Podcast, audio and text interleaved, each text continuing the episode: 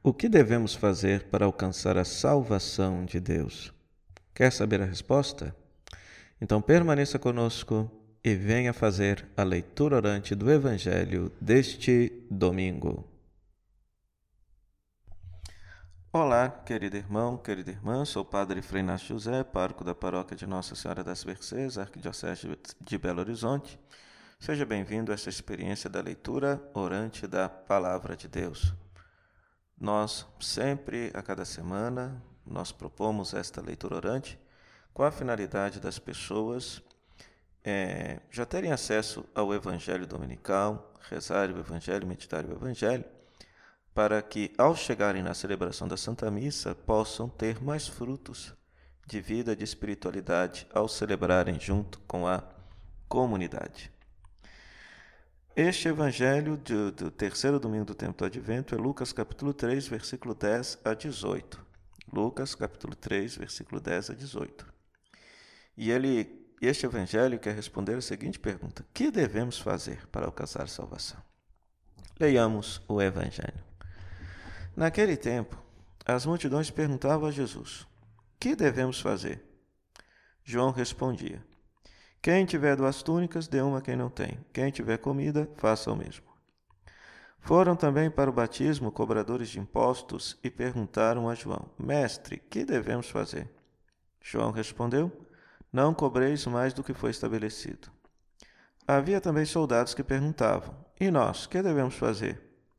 João respondia: Não tomeis à força dinheiro de ninguém, nem façais falsas acusações ficai satisfeitos com vosso salário.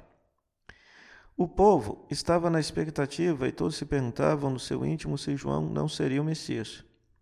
Por isso João declarou a todos: Eu vos batizo com água, mas virá aquele que é mais forte do que eu. Eu não sou digno de desamarrar a correia de suas sandálias. Ele vos batizará no Espírito Santo e no fogo.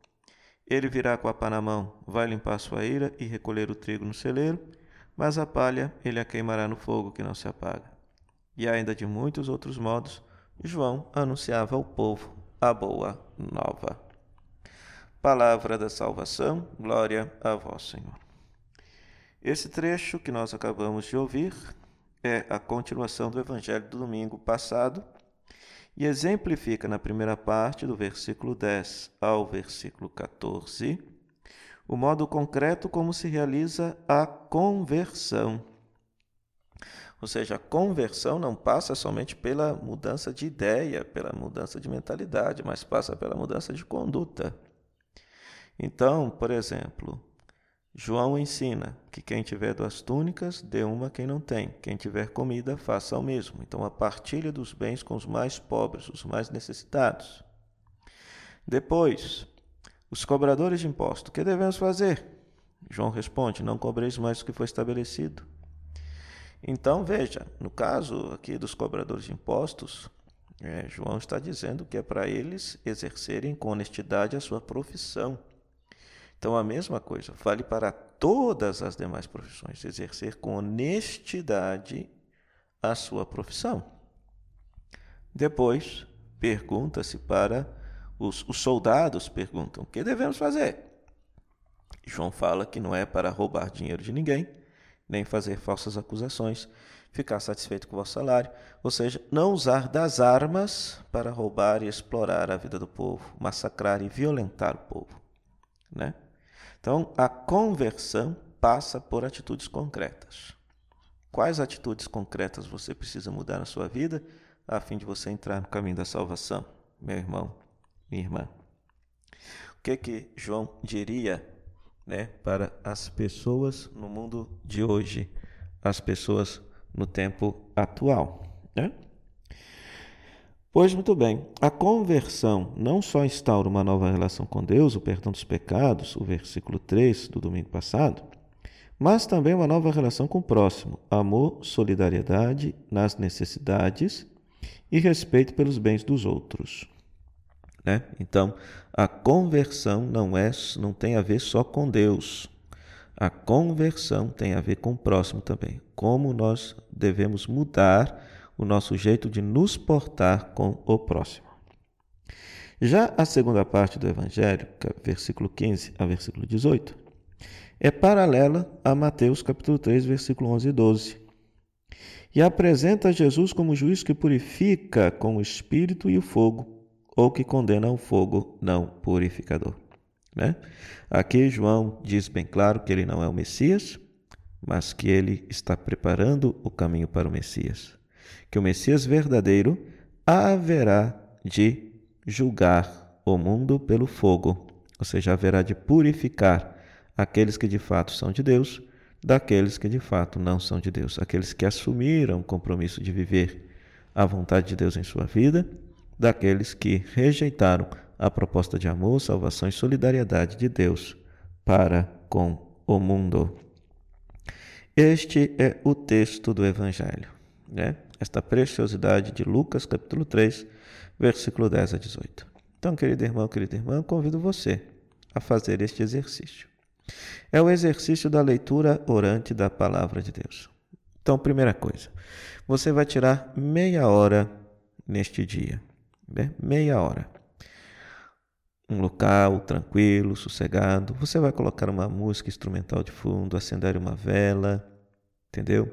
Colocar tipo um perfume no ambiente para mudar aquele ambiente, porque aquele ambiente ali agora se torna um ambiente sagrado, seu santuário no qual você vai experimentar a intimidade com Deus, a intimidade com o Senhor. Ok? Pois muito bem. Depois disso, querido irmão, querido irmão, o que, é que você vai fazer? Você vai ler uma, duas, três vezes, bem devagar esse texto. Nesse texto, você vai fazer a leitura orante da palavra né? porque é um discurso de João, né? não é uma cena, é um discurso. Então você vai fazer a leitura orante. Ao fazer a leitura orante, você vai lendo pausadamente, você vai se deter naquela palavra, naquela expressão que mais te chamou a atenção, que mais te tocou. E vai se perguntar: por que, que essa palavra tocou meu coração? O que que essa palavra tem a ver com a minha vida concreta aqui agora? Por que, que essa palavra mexeu comigo? Pense, reflita, tire proveito desta reflexão. Depois que você refletir, você aí sim você vai conversar com Deus. A partir daquilo que você refletiu. Para uns a palavra vai inspirar uma oração de louvor, para outros um pedido de perdão, para cada pessoa a palavra vai inspirar uma coisa diferente. Depois, você vai anotar um gesto concreto para você viver e praticar essa palavra, né? Talvez vá lhe ajudar a assumir o gesto concreto se você se responder: qual atitude concreta eu preciso mudar na minha vida para poder entrar no caminho da salvação, esse caminho anunciado por São João Batista? O que, que eu preciso mudar de concreto na minha vida, no meu relacionamento com o irmão, para que eu possa entrar no caminho da salvação? Aí você vai anotar no seu caderninho espiritual esta passagem bíblica a palavra que te chamou a atenção, você vai escrever a sua oração e o gesto concreto que você assumiu com Deus. Tá bom? Ao fazer tudo isso, o que, que você vai fazer? Você vai se despedir de Deus. Você vai rezar uma oração que você tanto goste, se despedindo de Deus e dizendo a Ele: Até breve, até a próxima leitura orante, quando novamente me encontrarei com o Senhor. Que Deus te abençoe e te dê perseverança nesse exercício espiritual. O Senhor esteja convosco, Ele está no meio de nós. Que a bênção de Deus Todo-Poderoso, Ele que é Pai, Filho e Espírito Santo, desça sobre você e permaneça para sempre. Amém. Até a próxima semana, se Deus quiser.